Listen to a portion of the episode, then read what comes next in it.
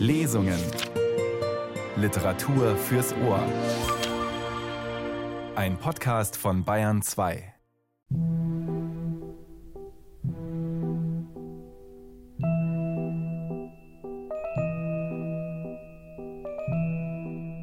Aber um Gottes willen, lieber Fürst, sind Sie denn wirklich mein Schatten? Kann ich denn nie sicher vor Ihrer Begleitung sein? Nie einen Augenblick allein der Natur genießen? Oh, meine Gräfin, sagte er, tun Sie, als existierte ich nicht. Sie sind allein, wenn Sie es sein wollen, und ich bin da, wenn Sie es begehren. Unbegreiflich, sagte ich zu mir selbst. Ich gehe aus, die Liebe zu suchen und finde die Treue aber das ist bleiches Silber für strahlendes Gold. Diogena, das anmutige, aber völlig überspannte Adelswesen auf leidenschaftlicher Suche nach dem Traummann. Willkommen zum zweiten Teil unserer Lesung aus Fanny Lewalds Romansatire. Ein wenig Sex and the City im 19. Jahrhundert. Am Mikrofon Kirsten Böttcher. Hat sich denn so viel verändert seit 1847, seit dem Erscheinungsjahr von Diogena? Füllen nicht immer noch diese Suche nach der großen Liebe Bücher meterweise die Buchhandlungen? Fanny Lewald jedenfalls, 1811 als jüdische Kaufmannstochter in Königsberg geboren, verspottet den heftigen Egoismus, der sich hinter der bedingungslosen Romantik gerne mal verbirgt. Sie, die von ihren Publikationshonoraren leben musste, kämpfte für Frauenrechte und Judenemanzipation. Beides spiegelt sich in ihren Büchern wider. Diogena, die Titelheldin unserer Lesereihe, fühlt sich also berufen, den Mann ihres Lebens, am besten gleich des ganzen Stammbaums zu finden. Dafür, so meint sie, stehe das Zeichen der Laterne in ihrem Wappen. Und nachdem die Heirat mit Graf Bonaventura sich als Fehlentscheidung erweist, reihen sich bald neue Kandidaten vor ihr auf. Allerdings muss Frau hier Pro und Contra abwägen. Der Fürst von Callenberg scheint nicht aufregend genug im Vergleich zum feurigen Vicomte de Servier. Und ist der kühle Lord Ermanby distinguiert oder blasiert? In diese existenziellen Fragen stürzt sich nun die exzeptionelle Männerexpertin Diogena. Es liest Sascha X. Ich erkannte mein Hotelzimmer nicht wieder, als ich es betrat. Es war auf das eleganteste mit Blumen dekoriert, und ein superbes Album mit meinem Namen lag auf meinem Schreibtische. Ich schellte dem Kellner und fragte, wer die Sachen hierher gebracht hätte. Er behauptete, sie wären ihm von einem Gärtner gebracht worden, mit dem Bemerken, ich hätte sie gekauft. Gleich darauf kam Lord Ermanby. Da er nicht frappiert schien durch die Blumenflora, die am Tage vorher nicht vorhanden gewesen war, drängte sich mir natürlich der Gedanke auf, dass es eine Galanterie von ihm sei, und ich beeilte mich, ihm dafür zu danken. Er hatte sich in eine Couchette geworfen und sah mich mit seinem gewohnten, kalten Blicke an. Wovon sprechen Sie, teure Gräfin? fragte er. Ich verstehe Sie nicht. Von der liebenswürdigen Attention, welche Sie für mich an diesem Morgen gehabt haben, von den Blumen, welche ich Ihrer Güte verdanke, und von dem superben Album. Haben Sie Blumen erhalten? Aber mein Gott, Milord, sehen Sie denn nicht, dass mein Zimmer in ein kleines Indien verwandelt ist? Ich habe mich nicht umgesehen und bin Indien sehr gewohnt, antwortete er ruhig, während er sein Toast mit Butter bestrich, da man indessen das Déjeuner serviert hatte. Ich kenne die Welt schon. Ich habe sie schon zweimal umschifft, habe alles gesehen. Nun kann ich doch nicht immer von neuem anfangen. Plötzlich fiel mir ein Gedanke sternenhell in die Seele, und schnell sagte ich Beantworten Sie mir eine Frage. Wenn Ihnen alles indifferent ist, wenn nichts Sie fesselt, welches Interesse haben Sie, mir zu folgen? Die Neugier, teuerste Gräfin. Die Neugier? wiederholte ich. Ja, die Neugier zu wissen, wie Sie ein gleiches Schicksal wie meines, dem Sie entgegengehen, ertragen werden. Es ist langweilig, blasiert zu sein und doch zu leben. Es erfordert Kraft, Heroismus. Und ich möchte wissen, ob Sie die haben. Und was werden Sie tun, Milord? fragte ich. Leben, antwortete er und tranchierte ein Kotelett. Mir schauderte, und der Lord imponierte mir. Ich gestand ihm das freimütig. Das wundert mich nicht, entgegnete er. Das ist mir schon oft begegnet. Aber es freut mich von Ihnen. Dabei empfinden Sie doch etwas. Und das gönne ich Ihnen. Und Sie? Empfinden nichts? Gar nichts, Milord. Sie haben keinen Wunsch? Oh doch. Ich möchte mit Ihnen zusammen sterben. Ich dachte es mir gestern, als ich Sie abends so schön dastehen sah, in der Lampenbeleuchtung, welche aus Ihrem Fenster auf den Balkon fiel. Sie sind die schönste Frau, die ich seit langem erblickte. Ich möchte wissen, wie dieses schöne Antlitz in der Agonie des Todes aussieht. Ich möchte wissen, was ich empfände, hätte ich das schönste Weib umgebracht, um deren Besitz andere Männer alle Torheiten der Welt begehen würden. Und wüsste ich das, dann, glaube ich, möchte ich selbst sterben wollen, weil ich dann nichts mehr finden möchte, was meine Neugier reizte. Oh, du bist entsetzlich, Mann, rief ich zitternd vor nie gefühlter Emotion, aber du bist ein Mann. Warum fanden wir uns nicht früher? Warum lernte ich dich nicht kennen, als dein Männerherz noch nicht alle seine Pulsschläge des Wollens, des Wünschens und Begehrens verlernt hatte, als noch die Liebe dir das Leben zur Lust machen konnte? Warum fanden wir uns nicht? Der Lord sah mich mit starrem, festen Blicke an, setzte die Teetasse nieder und sagte nach einer Pause innerlicher Meditation man hat mir in Kairo von Saaten erzählt, die Jahrtausende hindurch in den Pyramiden gelegen hatten und zu blühen anfingen in Frühlingsfrische, als sie dem Lichte der Sonne wieder exponiert wurden.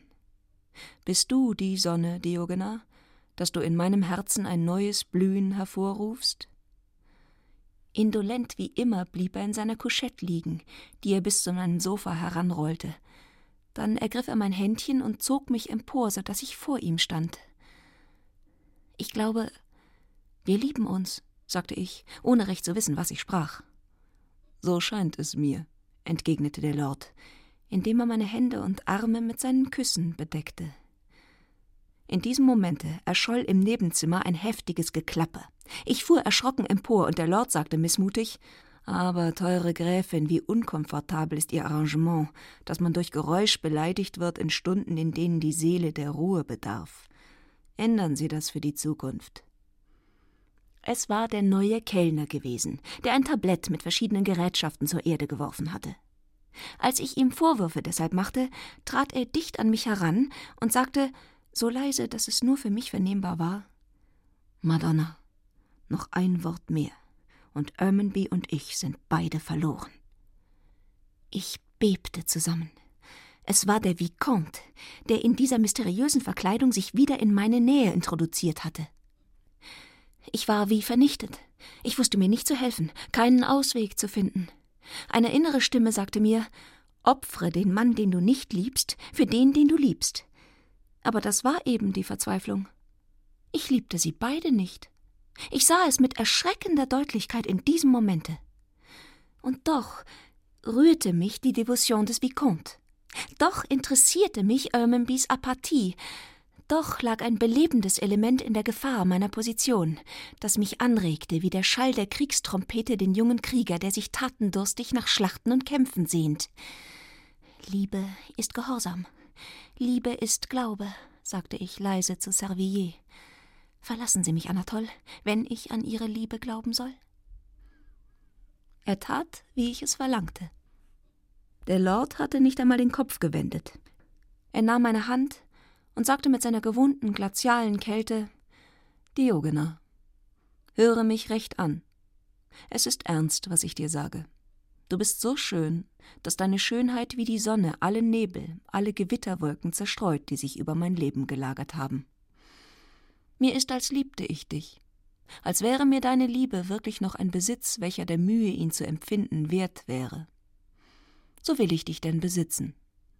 Verstehst du mich nicht, Diogena? Willst du mein sein im Leben?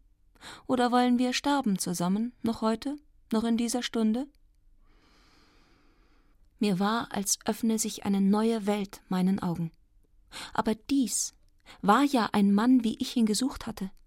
Ein Mann, der nichts verlangte vom Leben als Liebe. Ich fragte mein Herz, was es für ihn empfände. Es schwieg, wie immer.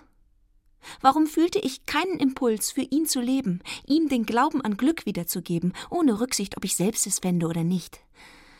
Ich war innerlich deprimiert. Ich verzweifelte an mir selbst, am Leben. Ich fühlte, es würde niemals anders werden. Und mir immer lästiger. Und doch hatte ich die Furcht vor dem Tode, die allem Leben so tief innewohnt. Ich war mir unbegreiflich. Aber die innere Wahrheit meiner Natur trug den Sieg auch diesmal glorios davon. Ich gestand dem Lord, dass er mir Staunen, aber keine Liebe abgewinne. Er sah mich mit einem furchtbaren Blicke an. Und wozu das elende Spiel in dieser Stunde, Diogena? fragte er. Wozu das Verbrechen, noch einmal Leben zu erwecken in einem Herzen, das aufgehört hat zu vibrieren? fragte er. Oh, rief ich, vergib, vergib. Ich wollte ja versuchen, ob ich dich lieben könne. Und du glaubst, ein Mann sei der Spielball deines törichten Willens? Du glaubst, ein Mann sei da, deine müßigen, eitlen Kaprizen zu befriedigen, weil du schön bist, denn schön bist du. Ich schwieg. Er hielt mich am Handgelenk fest, das er mit einer Vehemenz presste, welche mir die Tränen in die Augen trieb. Liebst du mich? fragte er. Mein Stolz, war auf das Empfindlichste verwundet. Ermanby imponierte mir, aber er sollte es nicht wissen, weil ich ihn nicht liebte. Und mit vollkommener Ruhe sagte ich, während ich zu lächeln versuchte, ein deutliches Nein. Da schleuderte der Lord meine Hand von sich und sagte mit einem eisigen Hohne so soll doch der Moment, in dem ich das lästige Leben von mir werfe, wenigstens dazu dienen, das kälteste, hochmütigste Weib zittern zu lehren, so soll doch das herzloseste Weib mich niemals vergessen. Um Gottes Willen, Ermanby, was willst du tun? rief ich schaudernd. Mann, um der Liebe willen, die ich suche, suche, ohne sie zu finden. Was ersinnst du? Ich hatte noch nicht die letzten Worte vollendet, als eine kleine Pistole in des Lords Hand aufblitzte. Ein Knall, und Ermanby sank lautlos in die Couchette zurück. Mit einem Schrei des furchtbarsten Entsetzens brach ich zusammen. Als ich erwachte, lag ich auf meinem Lager. Rosalinde saß an meiner Seite. Durch die geöffnete Türe entdeckte ich den Fürsten Kallenberg, aufgestützt an einem mit Arzneigläsern besetzten Tische. Es war Nacht. Eine Lampe erhellte das Zimmer, der Fürst schien zu schlummern. Ich hatte keine distinktiven Vorstellungen, nur die Ahnung eines terriblen Evenements schwebte mir vage vor der Seele. Ich mochte meinen Erinnerungen nicht durch meine Kammerfrau zu Hilfe kommen lassen. Ich befahl ihr, den Fürsten zu rufen. Wo ist Ermanby? fragte ich ihn, als er an meinem Lager stand. Beerdigt. Gestern Morgen. Eine eisige Hand legte sich über meine Stirn, und mir war, als wolle mein Bewusstsein aufs Neue schwinden. Aber ich raffte die ganze Energie meines Wollens zusammen und fragte, wie man von einem Gestern sprechen könne, da Ermanby ja noch am Morgen bei mir dejeuniert hätte. Pardon, meine Gräfin, sagte der Fürst, Sie haben mehr als zwei Tage in tiefem Todesschlummer gelegen. Sonst würden Sie ja die Vorgänge von gestern und heute wissen. Die Vorgänge? Und was ist denn vorgegangen? Sie meinen nach der Ankunft Ihres Mannes? Ist der Graf von seiner Exkursion retourniert? Mein Gott. Auch das wissen Sie nicht einmal? fragte der Fürst. Sie wissen nicht, dass, als Sie aufschrien im Moment von Ermanbys Tode, Servier hineinstürzte und Sie in seinen Armen hielt, in dem Moment, in dem Ihr Mann heimkehrte? Er hatte Servier gleich am ersten Abende in seiner Verkleidung erkannt. Die Exkursion mit den Elslebens war nur fingiert. Er wollte sie überraschen, weil er sicher wusste, den Vicomte in ihrer Nähe zu finden. Und dann? fragte ich, indigniert über diese Perfidie meines Mannes. Nun, dann hat er den Vicomte gefordert, sie haben sich geschossen, und noch am Abende ist ihr Mann nach England gegangen, berichtete der Fürst phlegmatisch. Aber Servier ist vierzehn Stunden nachher gestorben, in meinen Armen gestorben. Ihr Name, meine Gräfin, war sein letztes Wort. Ich schwieg. Eine Welt von Emotionen drang auf mich ein. Geister der Verstorbenen, blutige Leichen hielten ihren wahnsinnigen Reigen vor meinem inneren Auge. Mein Hirn schwindelte, meine Seele bebte, mein Herz war kalt. Ich sehnte mich nicht nach meinem Gatten.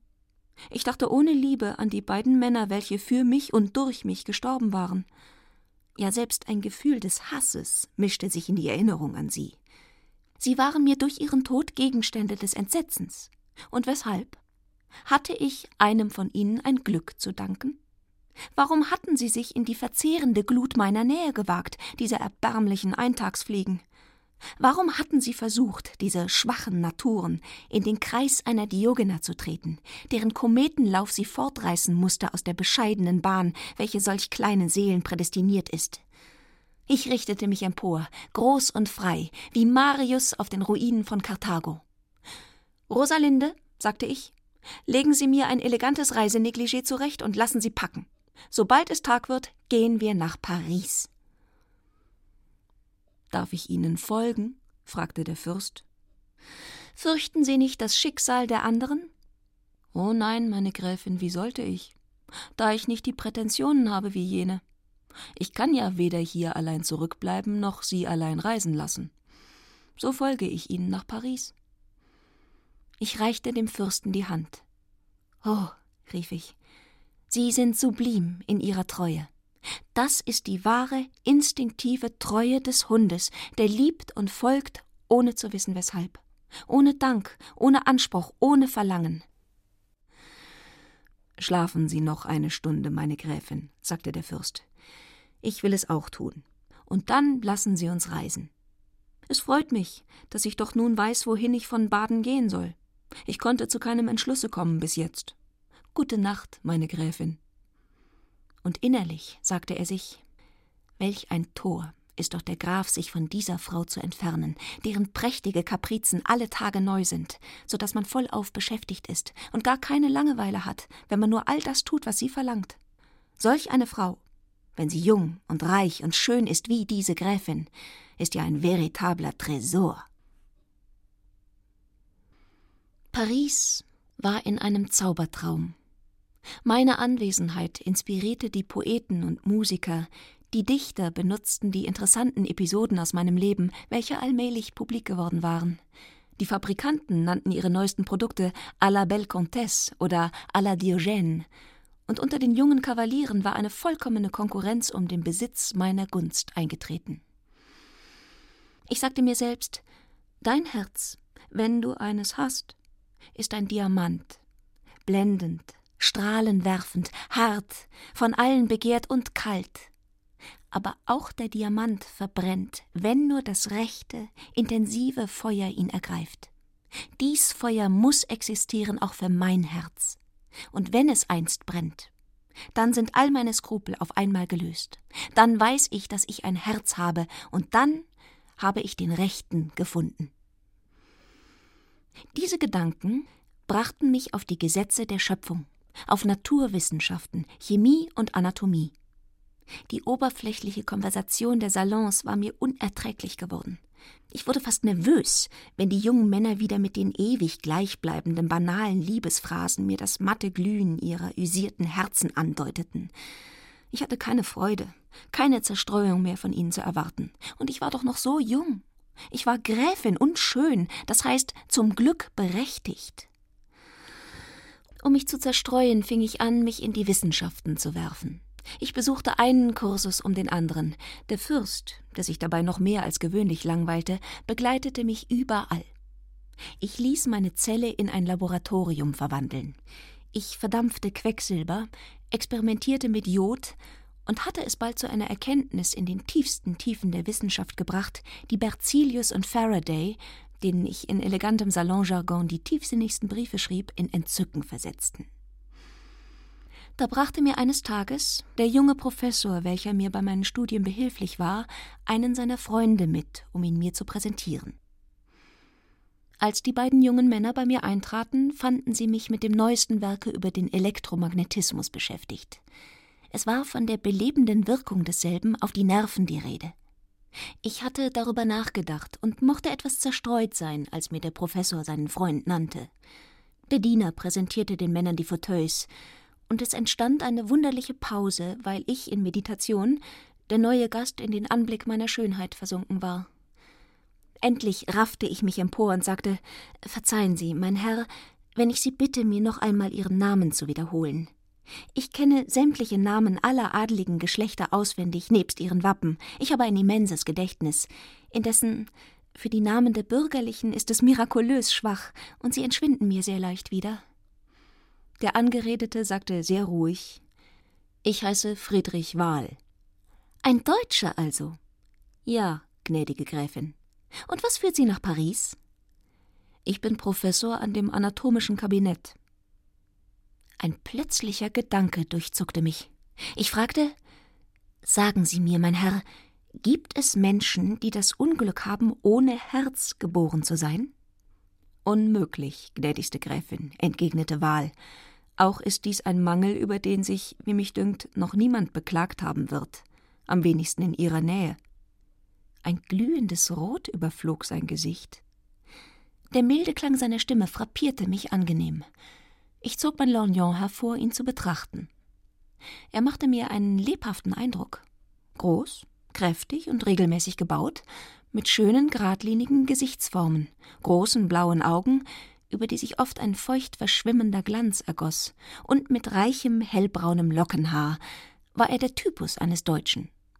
Eine angenehme Diversion unter all den dunklen Franzosen und fadblonden Engländern. Seine Haltung hatte nichts von der recherchierten Nachlässigkeit der eleganten Kavaliere. Seine Toilette war die simpelste von der Welt, sein ganzes Auftreten erinnerte mich an die Haltung Napoleons, wie er in sich selbst ruhend mit übereinandergeschlagenen Armen dargestellt wird. Er hielt meinen Blick ruhig aus und sagte, indem ein leises Lächeln über seine Züge glitt Sie scheinen kurzsichtig zu sein, Frau Gräfin. Befehlen Sie, dass ich Ihnen näher rücke? Diese Worte, von einem Manne gesprochen, der noch wenig Augenblicke vorher ganz fasziniert gewesen war von dem Zauber meiner Schönheit, machten mir einen wunderbaren Effekt. Ich wollte diese Impertinenz mit einem wahrhaft aristokratischen Contre-coup vergelten und fragte Wollen Sie mir sagen, mein Herr Wahl, was Sie zu mir führt?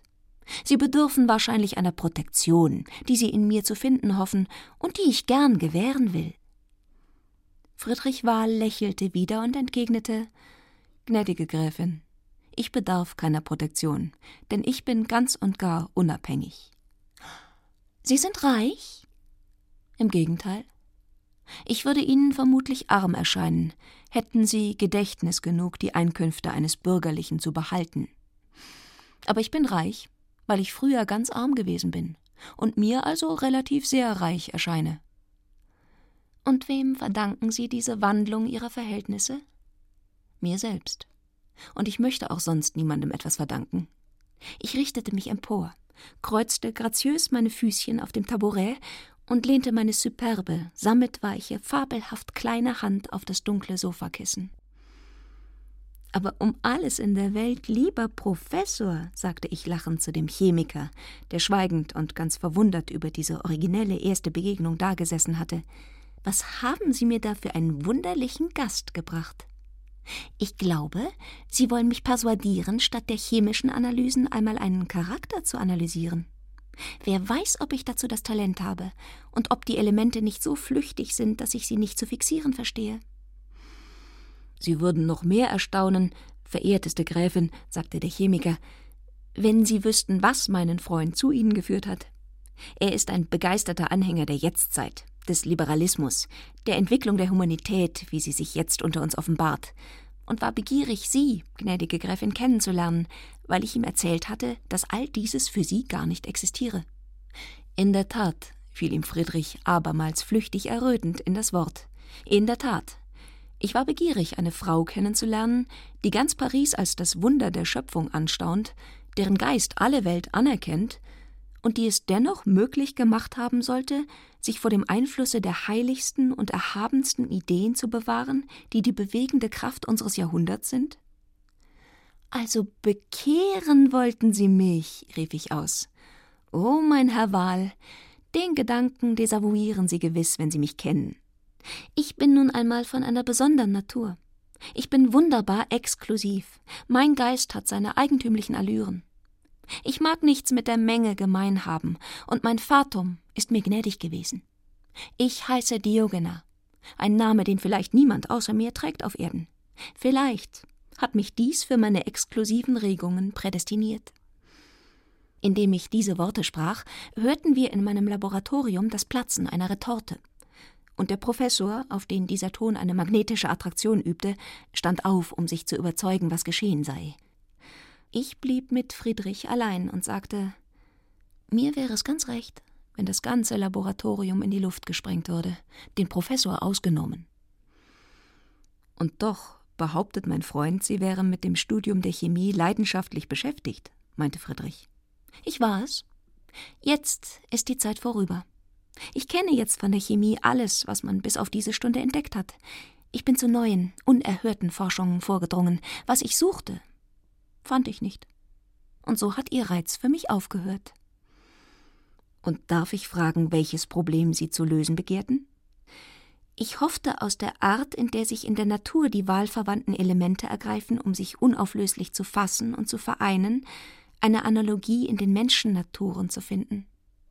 Während ich die Dinge in ihre Elemente auflöste, hoffte ich den Weg zu der mir verwandten, mir ewig eigenen Menschennatur zu finden. Es reüssierte nicht. Und so bin ich der toten Wissenschaft müde und um eine Illusion ärmer. Das heißt, um eine Wahrheit reicher, sagte Friedrich. Das ist auch eine von den modernen Tendenzphrasen, die ich hasse. Ich suche die Wahrheit nicht. Ich suche die Liebe und das Glück. Sie suchen die Liebe. In anderen oder in sich? Ich fand sie weder in jenen noch in mir. Sie. Sie, Gräfin, Sie suchten nach Liebe und vergebens? Aber das ist ja unmöglich, da jeder anbetend und verlangend vor ihnen niederstürzen muss. Was wollen Sie? sagte ich indifferent. Es mag in einer fehlerhaften Organisation meines Herzens liegen, dass die Liebe nicht in demselben agieren und reagieren kann. Ich möchte das Herz in seiner physischen Struktur kennen, um es in seinen Empfindungen danach zu beurteilen. Ich möchte wissen, wie das Fluidum, das die Welt beseelt, das in dem einzelnen Menschen agiert und von ihm ausströmt, auf die ihm verwandte Natur influiert. Mit einem Worte, ich möchte Anthropologie studieren und Anatomie treiben. Wollen Sie mein Lehrer sein? Haben Sie jemals eine Leiche gesehen, gnädige Gräfin? Ich dachte an Ermenby. Ein Schauder fuhr über meine Glieder, aber ich schämte mich seiner als einer unwürdigen Schwäche. Ich sagte Friedrich, dass ich vor den Schrecken einer Wissenschaft nicht zurückbebe. So haben Sie die Gnade, Frau Gräfin, Ihren Wagen zu befehlen und erlauben Sie mir, Sie heute versuchsweise in die Morgue zu führen.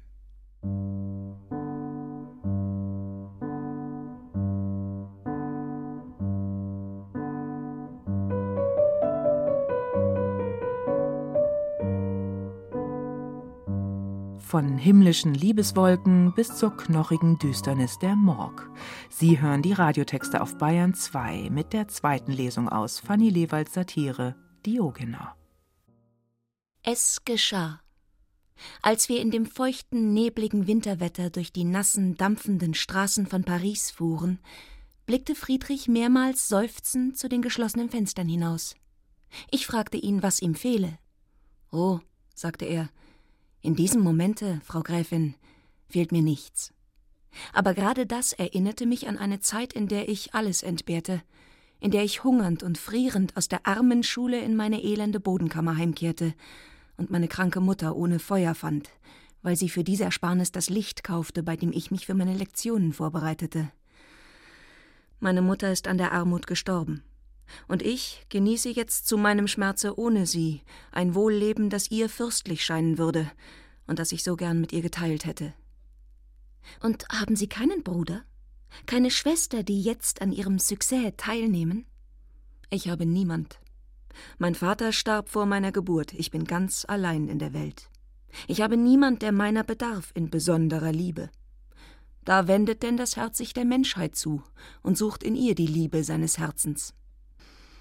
Bei diesen Worten legte sich wieder der feuchte Glanz über die Iris seines tiefblauen Auges.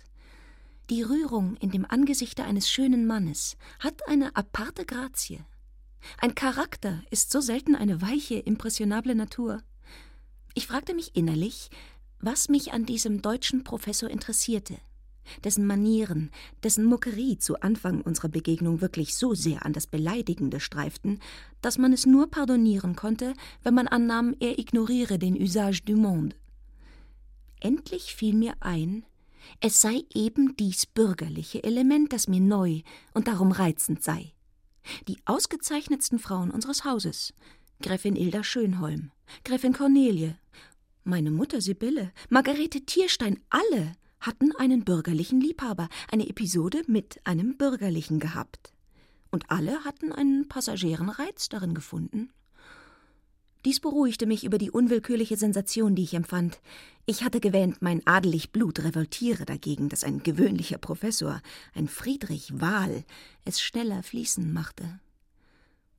So weit war ich in meinen Meditationen gekommen, als wir in der Morgue anlangten. Friedrich war dort bekannt. Er führte mich in den Saal, in dem die Leichen ausgestellt waren. Dort lag ein junger Mann, aufgedunsen, blau unterlaufenen Gesichts.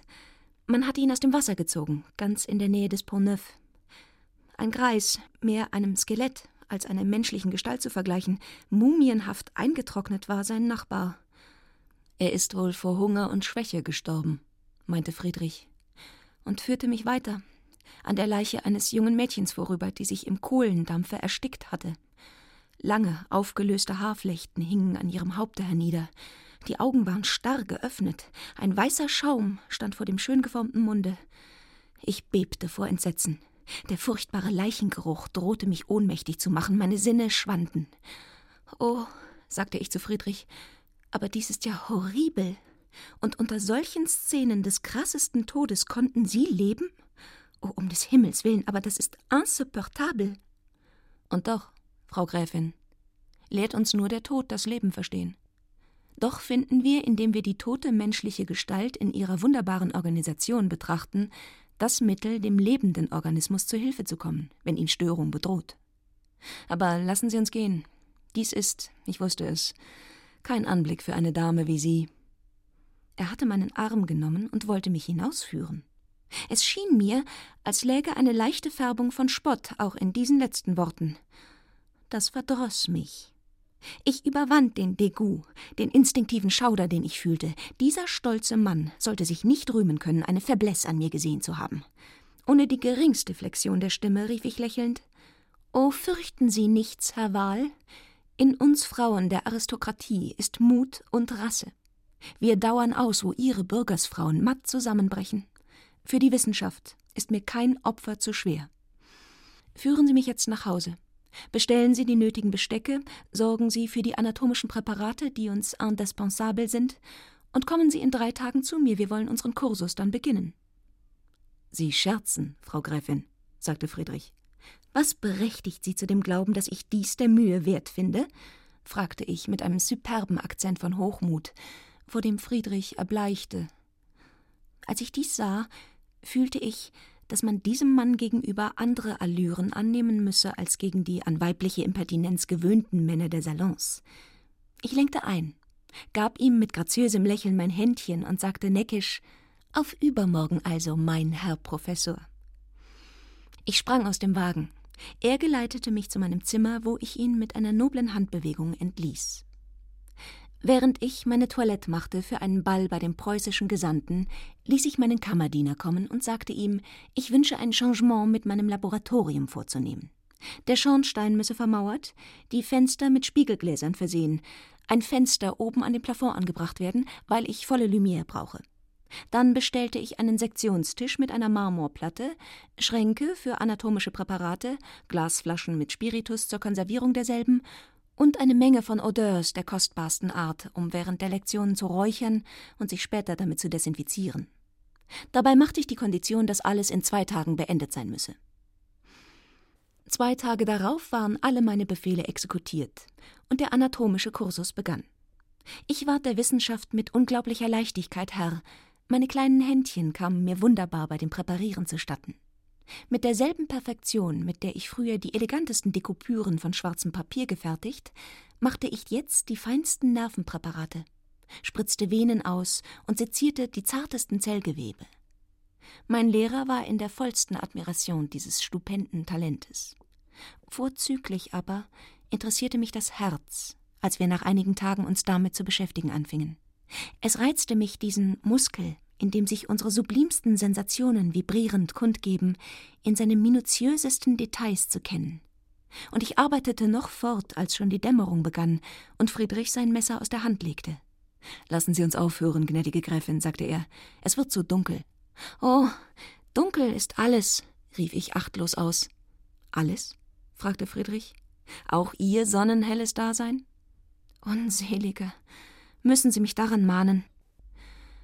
Frau Gräfin, sagte er endlich, wissen Sie wohl, dass Sie mich meiner Wissenschaft abwendig machen? Ich werde nicht mehr wiederkehren dürfen. Wie das? Oh, ich empfand es gestern, Frau Gräfin. Ich kann nicht mehr sezieren. Ich sehe nichts als Sie. Ich kann die Spitze meines Messers nicht mehr in die Iris einer Pupille stoßen, ohne dass mir Ihr wundervolles Auge vorschwebt. Wollen Sie mir die Güte erzeigen, mich anzuhören? Er hielt inne und schien zu erwarten, dass ich ihn unterbrechen würde. Da ich dies nicht tat, fuhr er fort. Ihre erste Erscheinung wirkte auf mich wie ein neuer Tag, wie ein neues Licht. Ihre aristokratisch hochmütige Weise stieß mich ab, beleidigte mein Selbstgefühl. Ich hätte sie fliehen und verabscheuen mögen. Hätte nicht ein trügerisches Gefühl, das ich damals nicht erkannte, mir zugerufen Bleibe, um die Hochmütige zu demütigen. Zeige ihr durch eine Einsicht in das All der Wissenschaft, die große, geheimnisvolle Weltmacht, den Allgeist, vor dem ihr Hochmut so töricht ist wie das Revoltieren eines Insektes gegen die Weltordnung.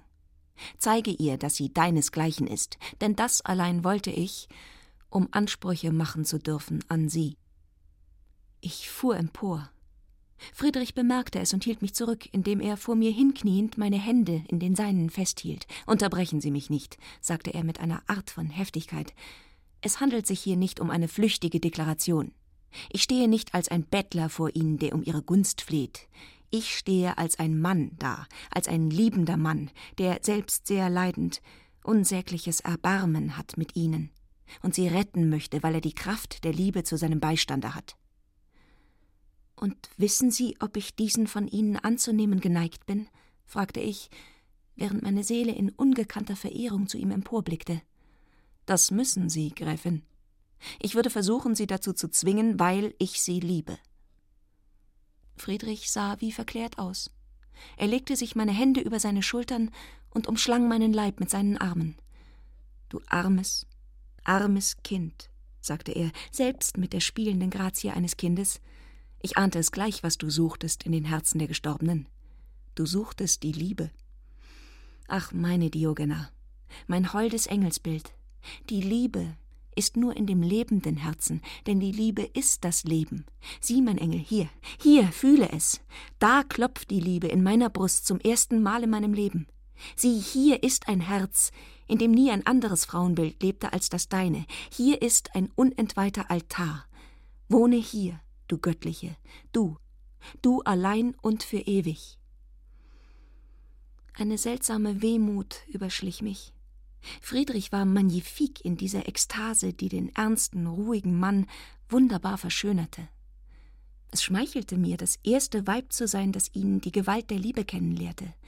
Es freute mich, den stolzen Bürgerlichen vor mir knien zu sehen, und während mich die Hoffnung, er sei vielleicht der Rechte, in süße Emotionen versenkte, beruhigte mich der Gedanke, dass ja auch all die anderen exklusiven Gräfinnen sich ihrer Liaison mit einem Bürgerlichen nicht geschämt hätten. Vor allen Dingen aber gefiel er mir. Und ich resonierte mir dies alles nur vor, um mir die Regungen zu seinen Gunsten nicht einzugestehen. Indessen hielt ich es meinem Range angemessen, ihm den Sieg nicht zu leicht zu machen. Sehen Sie, Friedrich, ich war verheiratet. Der Graf hat mich geliebt. Lord Ermanby, der Vicomte Servier, sind aus Liebe für mich gestorben. Fürst Kallenberg betet mich an. Ich habe sie alle zu lieben versucht. Ich habe es nicht vermocht. Mein Herz ist tot geblieben und kalt. Ich denke ihrer nicht mehr. Ich suche heute noch nach Liebe, nach der Liebe, die ich meine, und. Und? Fragte Friedrich bebend und erbleichend. Ich hoffe, ich habe sie gefunden, lispelte ich leise und lehnte mich an ihn. O Gott des Himmels, rief er und presste mich mit glühender Leidenschaft an sich, mich mit seinen Küssen bedeckend. Ach, es liegt ein eigentümlicher Charme in der Fülle unentweihter Liebe. Friedrichs Ekstase enchantierte mich. Sieh, Diogena, sagte er, die Liebe ist ein ewig bindendes Gefühl. Du musst mein werden durch den Segen der Kirche, mein Weib, meine Hausfrau. Du musst da sein, wenn ich müde bin von der Arbeit, mir zulächelnd, mich belebend, die Hebe, welche dem Herkules den Trank ewiger Jugend bietet. O Süße, willst du mein Weib sein? Ich war wie vernichtet. Von Ehe, von Heirat zu sprechen mir, der Gräfin Diogena, mir, der Nichte Faustinens, das war doch wirklich zu bürgerlich. Aber das ist der Fehler der Bürgerlichen. Sie sind materiell in ihren Begriffen. Sie verlangen solide Possession, ins Kirchenbuch geschrieben. Sie verstehen nichts von der Zwanglosigkeit unserer Liaisons, die wir binden und lösen nach unserem Ermessen. Was uns idealste Poesie scheint, ist ihnen profunde Depravation. Das ist ein großes Übel mit der Bourgeoisie. Ich bedachte mich einen Moment, was ich tun solle. Sagte ich ein dezidiertes Nein, so riskierte ich Friedrich mit seinen sogenannten moralischen Idealen auf ewig von mir zu entfernen, und das wollte ich nicht, denn er gefiel mir. Ich liebte ihn sogar auf meine Fasson. Da fiel mir ein, wie sich Gräfin Ilda Schönholm, auch eine nahe Verwandte meiner Mutter, klug aus der Affäre gezogen hatte, und als Friedrich mich noch einmal fragte, Diogena, willst du mein Weib sein, mein treues, liebendes Weib, antwortete ich wie jene Ich will es versuchen. Und wirst du glücklich sein, wirst du mich lieben. Ich will es versuchen, antwortete ich wieder. Friedrich ließ mich los und sah mich forschend an. Diogena, rief er, mein Engel, mein Kopf verwirrt sich, ich verstehe dich nicht. Was will es sagen, dies Wunderbare? Ich will es versuchen. Und wie versucht man die Ehe? Oh, mein Engel, das ist ein hässliches, böses Wort. Das sprach die kalte, herzlose Gräfin, nicht du, nicht meine süße, schöne Geliebte. Friedrich war so ganz Glück, so ganz zum frohen Jüngling umgewandelt, dass er mich mit sich fortriss. Er schilderte mir die Seligkeit der Ehe, wie er sie sich bisweilen in seinen einsamen Reverien ausgemalt hatte, dies Du und Du engsten Beisammenseins, friedvoller Begrenzung, mit einer Liebe und mit einer Innigkeit, dass ich anfing, mich selbst danach zu sehnen. Oh, rief ich, mein Friedrich, das, was du mir da schilderst, ist wohl schön, aber unerreichbar für die Gräfin Diogena, so sehr deine süße Geliebte sich danach sehnt. Sieh, mein Friedrich, an die Gräfin hat die Welt Ansprüche. Ich habe die Gesellschaft zu menagieren, ich habe Rücksichten zu nehmen für meine Position, die ich durch meine wissenschaftlichen Kaprizen wohl ein wenig kompromittiert habe. Die Gesellschaft, ach mein Engel, wirf sie von dir, diese Sklaverei der Gesellschaft. Ich liebe nicht die Gräfin, ich liebe dich, du Geliebte. Komm, meine süße Diogena, lass uns Paris verlassen. Lass uns fortgehen von hier nach irgendeinem stillen Fleck der Erde, an dem niemand uns kennt, niemand unsere traute Einsamkeit stört. Willst du das, Liebe? Mit tausend Freuden, rief ich aus. Die Proposition war so originell bei unseren beiderseitigen Verhältnissen, dass sie mich um ihrer Originalität willen reizte. In den Emotionen des unerwarteten Glückes, der ersten Liebe, unter den Präparationen für unsere Abreise, dachte Friedrich nicht mehr an das bürgerliche Amüsement einer feierlichen Trauung. Ich war sein. Dies satisfaisierte ihn und machte ihn indifferent gegen die ganze übrige Welt. Nach wenig Tagen saßen wir in meiner höchst komfortablen Kalesche, ohne Domestiken, nur Rosalinde mit uns. Dies gab ein wunderliches Dilemma, denn während ich mich über die bürgerliche Simplizität dieser improvisierten Reise belustigte, war Friedrich enchantiert von dem ungekannten Komfort, den er in einer eigenen Reiseequipage genoss. Es war die angenehmste Zeit, deren ich mich erinnere. Wir gingen von Paris nach Marseille, schifften uns für Neapel ein und durchwanderten die Inseln und Italien nach allen Distanzen. Friedrichs profunde Gelehrsamkeit bot ihm überall Stoff zu neuen Entdeckungen, die er vor meinem immensen Geiste niederlegte, wie ein anderer den duftenden Strauß an den Busen der Geliebten drückt. Meine divinatorischen Aperçus inspirierten ihn, und unter seinen heißen Liebesküssen diktierte er mir ganze Volumen voll tiefsinniger Forschungen, die seinen Namen auf die späteste Nachwelt tragen werden. Dies Reisen, geteilt zwischen Liebe und Wissenschaft, hatte etwas wunderbar Ausfüllendes. Ich ennuyierte mich nie. Ich gewann Geschmack an einem arbeitsamen Leben bei rastlosem Reisen. Die Existenz eines gelehrten Touristen stellte mich so sehr zufrieden. Friedrichs Liebe war so ungeheuchelt frisch und warm, dass ich in der Tat nicht daran dachte, ob ich ihn liebe oder nicht. Ich fragte mich nicht, was empfindest du? Ich ließ mich in diesem passiven Wohlbefinden gehen. Indes Friedrich fand, nachdem mir selbst ein Mirakel dies Touristenleben mehr als ein Jahr gedauert hatte, ohne mich zu ennuyieren, diese Art der Existenz unbefriedigend. Er verlangte nach einem festen Domizil, er wollte wieder ein bürgerliches Glück und häusliche Ruhe. Mich in Paris in bürgerlicher Glückseligkeit als Frau Professor zu etablieren, wäre ein Heroismus gewesen, dessen ich mich nicht kapabel fühlte. Mir bangte davor, Personen meines Kreises während dieses bürgerlichen Idylls zu begegnen, obschon es mich noch immer merveilleusement befriedigte. So schlug ich Friedrich vor, nach Pisa zu gehen und sich dort um die vakante Professur der Anatomie bei der Universität zu bewerben. Friedrich fand die Idee zusagend, meldete sich zu dem Amte und erhielt es, da sein Ruf bereits ein europäischer war. Nach wenig Wochen war ein stilles Haus an dem Katharinenplatze gemietet, und ich hauste darin mit Rosalindens Beistand unter dem Titel der Frau Professorin. Aber nach dem Eintritte in dies Haus ging ein veritables Changement mit Friedrich vor. Er zeigte Kollegia an, es meldeten sich Zuhörer, sein Auditorium war das frequentierteste. Das spornte seine Ambition. Er fing an, rastlos zu studieren, er operierte und sezierte den ganzen Tag. Ich fand es horribel. Es langweilte mich tödlich, und ich konnte nicht umhin, mich darüber zu beklagen.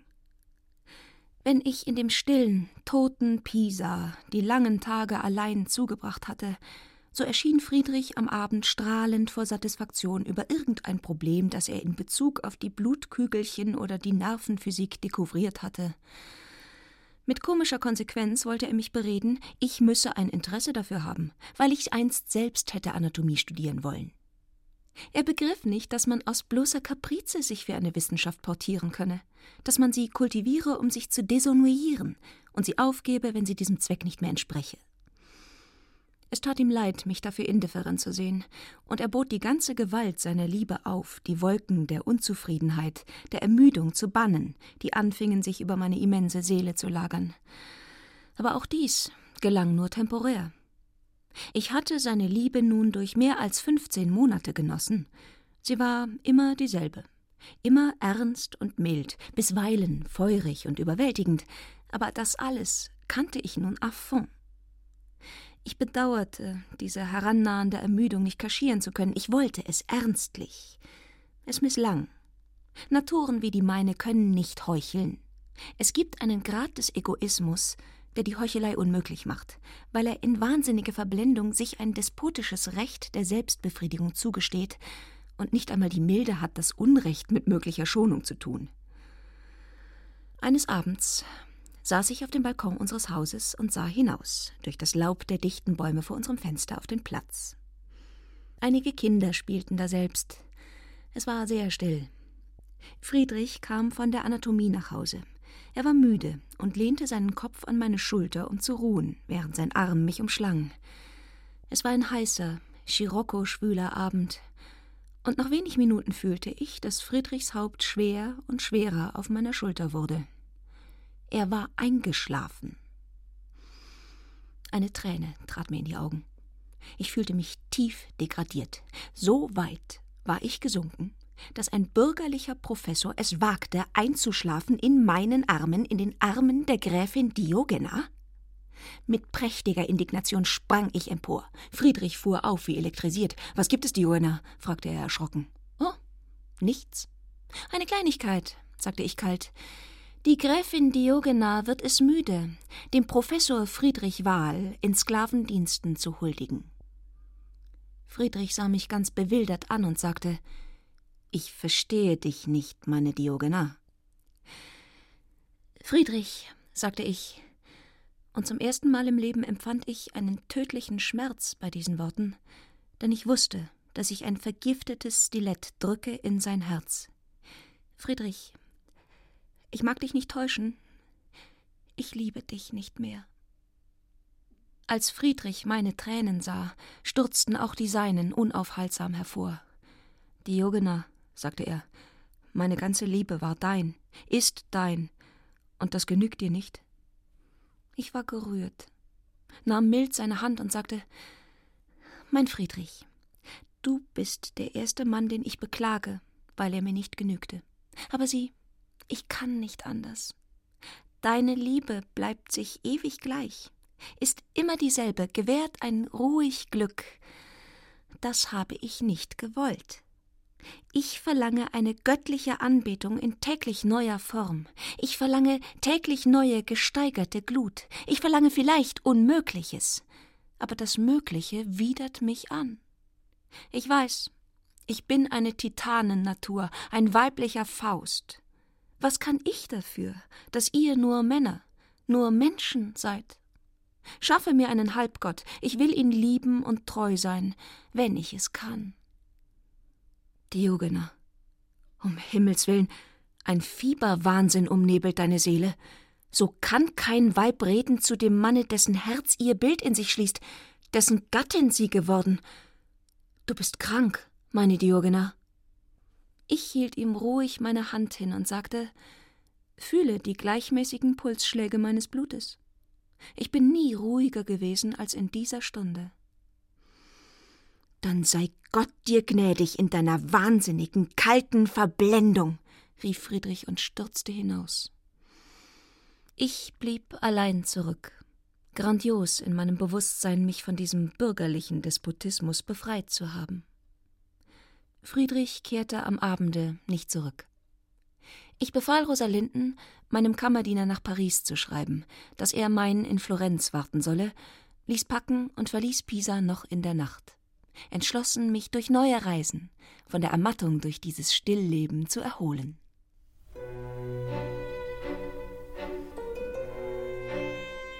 Das war er Teil 2 aus Fanny Lewalds Roman Diogena mit Sascha X in der Regie von Irene Schuck. Eine Produktion des Bayerischen Rundfunks 2011. Das Buch ist im Ulrike Helmer Verlag erschienen.